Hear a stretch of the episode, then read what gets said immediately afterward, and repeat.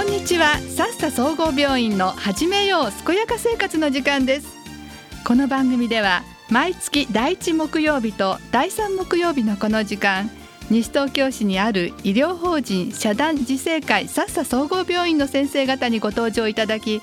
この町の病院として特徴ある分野や地元との連携市民参加の講演やライブなどについて月替わりでお話ししていただきます。今回はさっさ総合病院栄養科課長の遠山美希さんにご出演いただきます。遠山さんよろしくお願いいたします。よろしくお願いします。さあ、えー、まずは遠山さんこの栄養科ってどんなところなんですか？栄養科はですね、えーと、病院の中でえーと、患者さんの食事を作ったりするとこメインの仕事なんですが3食のお食事を出して患者様の栄養管理をして、はい、えーと、栄養指導をしたりといったことで給食管理、えー、栄養管理栄養指導大きな3つの仕事をしている部署です。うん。やはり食べることは健康の第一の、まあ、入り口といったところなんでしょうか、はい。自己紹介伺いましょうか。はい、えっ、ー、と遠山美希と申します。えっ、ー、と私は管理栄養士としても14年働いているんですけども、はい、えっ、ー、と笹に来てはまあまだ1年半ぐらいなんですけれども、主にえっ、と栄養管理ですとか栄養指導をやっております。はいとまあ、あの給食管理という部分ではあの給食業務を委託していますので、えー、そちらの、えーと、委託業者さんとコミュニケーションを取りながら少しでもあの美味しい食事を提供できるように会員と頑張ってやっています。はいさあ、えー、それではですね今日お話を伺うこのテーマですけれどもメタボリックシンドロームから見た生活習慣病ということなんですね。はい、名前だけ聞くとちょっと難しいかなという感じがしますがとてもあの食生活というのは生活習慣病に密接に関わってきますので、はい、その話をさせていただきたいなと思います。はい、お願いします。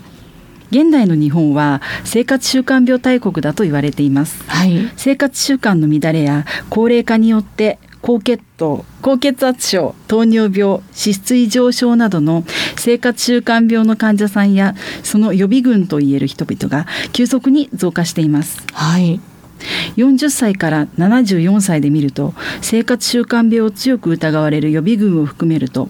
男性は2人に1人女性は5人に1人となっています。そうなんですか、はい、生活習慣病の原因の一つである肥満の増加も問題となっています。幸い生活習慣病の多くは初期のうちならば私たち自身が食生活や日常の習慣などを見直すことで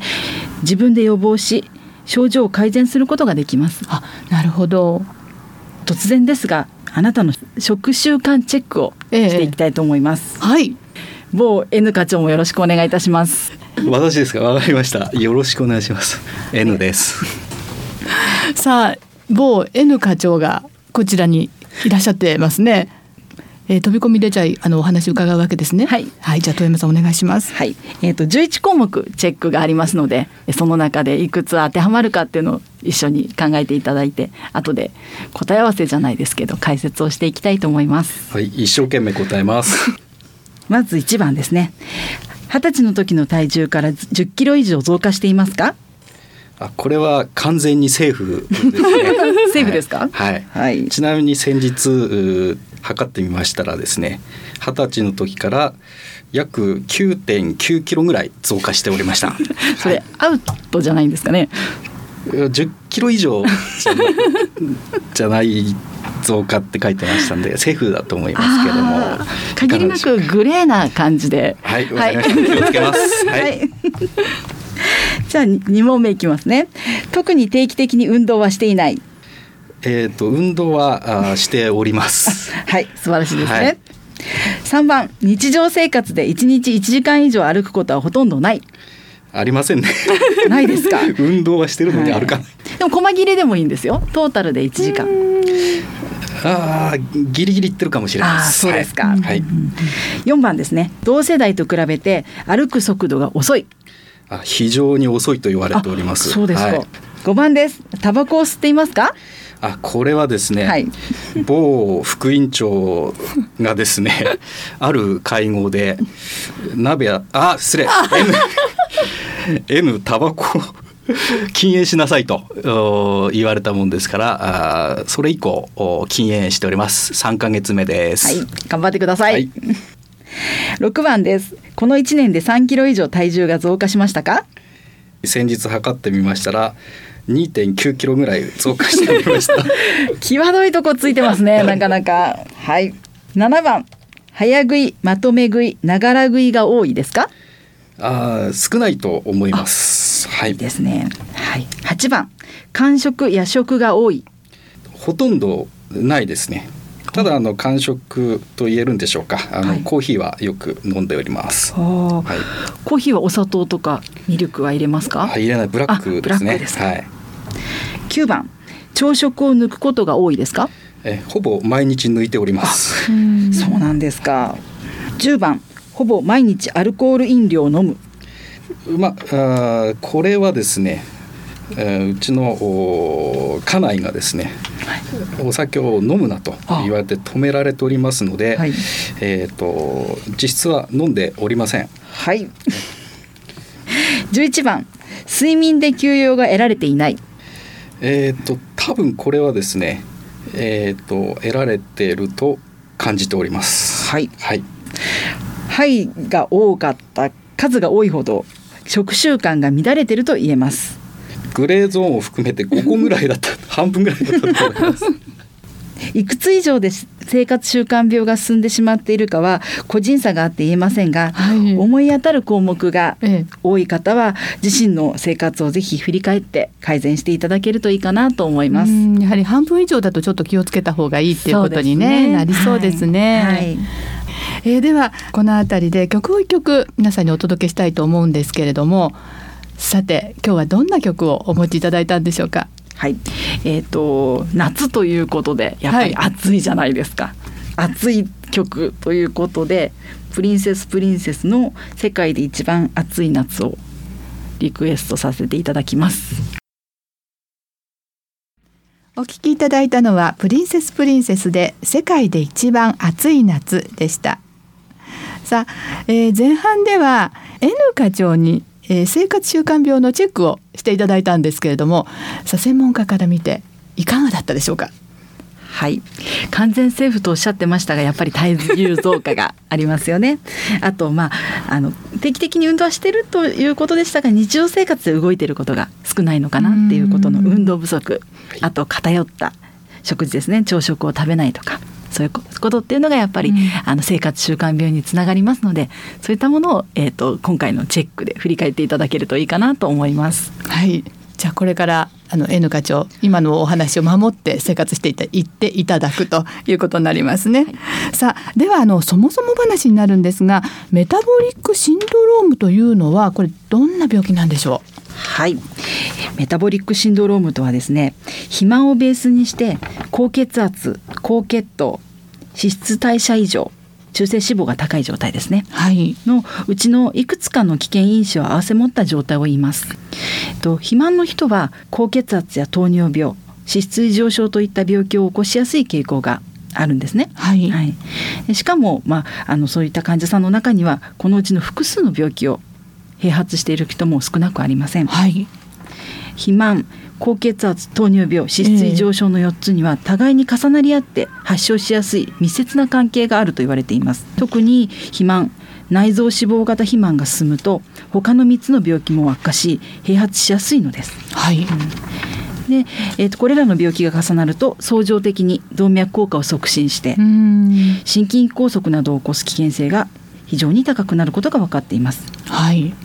心筋梗塞などの冠動脈疾患ちょっと下噛みそうなんですけど、えー、発症率を調べた研究もあるみたいなんですけど、肥満に加えて高血圧糖尿病脂質異常症のどれか一つが重なると、その危険リスクですねが10倍に2つ以上が重なると30倍にもなるそうです。えー、そんなに高くなるんですか、はい、そうなんですよで心臓病だけでなく、まあ、脳血管疾患でも同様の結果がありますので、えー、十分気をつけていただきたいなと思います。やはりいくつかの因子が重なるっていうことがねやっぱり原因になるんですね。えー、ではじゃああのメタボリックシンドロームとその内臓脂肪これどんな関係があるんですか？はい、えっ、ー、とまあどのような人が注意すべきかっていうところになると思うんですけども、えー、まあお腹のあたりが出てきたなとかそう感じている人はまあ意外と多いかなと思います。特にまあ男性の場合だと30ぐらい30歳過ぎたぐらい、うん、女性ですと40代50代ぐらいとかになるのかと思うんですけど、太った体型の人に限らず痩せ型や普通の体型の人でも注意が必要であそうなんですか、はい、内臓脂肪の蓄積は見えないです。おお、はい、外からわかんないんですね、はい、知らず知らずのうちに蓄積が起こっているんですお腹のあたりがポコッと出てきたら要注意だと思ってください。はあ。でお腹のあたりが出てきたらもうそれはメタボリックシンドロームへ進むシグナルだと疑ってみてください。で、えーと、内臓脂肪がなぜ良くないかと言いますと、はい、はい、内臓脂肪脂肪組織っていうのは余ったエネルギーを蓄えるところであるんですけれども、うんうん、その役割はそれだけではなくっていろんなホルモンを合成したり分泌したりするところなんですけど、はい、内臓脂肪が溜まりすぎてしまうと悪いホルモンが出てしまったりいいホルモンをの作用を低下させてしまったり分泌を低下させてしまったりっていう悪さをしてしまうところがあるんですね。なので内臓脂肪が増えてしまうとそういったあの相乗効果で悪い方悪い方メタボリックシンドロームに進んでしまうっていうのがあります。ああそうだったんですね。はいもしご興味のある方はぜひあの笹病院にいらして栄養指導を受けてください。あそうですね。えー、では、えー、この辺りで私の方からちょっと質問させていただきたいんですけれども、はい、まあ、今のお話の中にはあんまり食べ過ぎは良くないというお話ありましたけれどもあの食欲が止まらないとそういうことで悩んでる方も多くいらっしゃるかと思いますがこんな時はどうすればいいんですか？そうですね、えーと、体脂肪が増えると食欲も増える。食欲の悪循環というのがあるのでそのお話をさせていただきます。はいえーと、脂肪細胞から分泌されるまたホルモンの話になっちゃうんですけど、えー、まあ、その一つに食欲を抑える働きをしているものがあるんですね。蓄えている脂肪が増加すると分泌が高まって食欲を低下させ肥満を防いでいます、うん、しかし脂肪がたまりすぎると慢性的にホルモンの分泌が過剰になって、うん、満腹中枢が適切に反応しない状態となります、そのためにさらに食べ過ぎ太りすぎの悪循環になっていくのです。皆さんの食欲は正常でしょうか？ああ、そうですか。えじゃあ炭水化物を抜くダイエットっていうのもあるようなんですけれども、この辺はどうなんでしょう？あの炭水化物が好きな場合ってどうしたらいいんですか？すね、まあ一般的に炭水化物は主食。と考えられていますが炭水化物というのは主食だけではなくって、うん、まあ芋類とか果物とかですねあとかぼちゃなんかも野菜に分類されてますけど、はい、炭水化物の多いものになりますあと調味料の調味料などのさまざまなものに含まれてますで主食の量を減らすことも大切ですが難しい場合はその炭水化物同士を組み合わせていないか、はい、食事の内容を振り返ってみていただけるといいかなと思います。例えば肉じゃがじゃがいもそれと白いご飯食べますよね、はい、そうではなくてじゃがいもやめて大根と鶏肉の煮物にするとか。あとまあパンとポテトサラダだったら、はい、パンとグリーンサラダにしてみる。ということで炭水化物を減らすことができます。なるほど。やはりその食べ合わせと組み合わせっていうことになるんですね。すねはい、えじゃああのお菓子好きな方って多いと思うんですけどこれもつい食べちゃうんですけど、これどうしたらいいんでしょう、はい、お菓子はね、えー、口寂しい時とかやっぱりついつい食べてしまうものだと思うんですけども、えー、そんな時に食べないようにする工夫まあ、食べたとしても食べるものと量に気をつけることが大切だと思います。はい、はい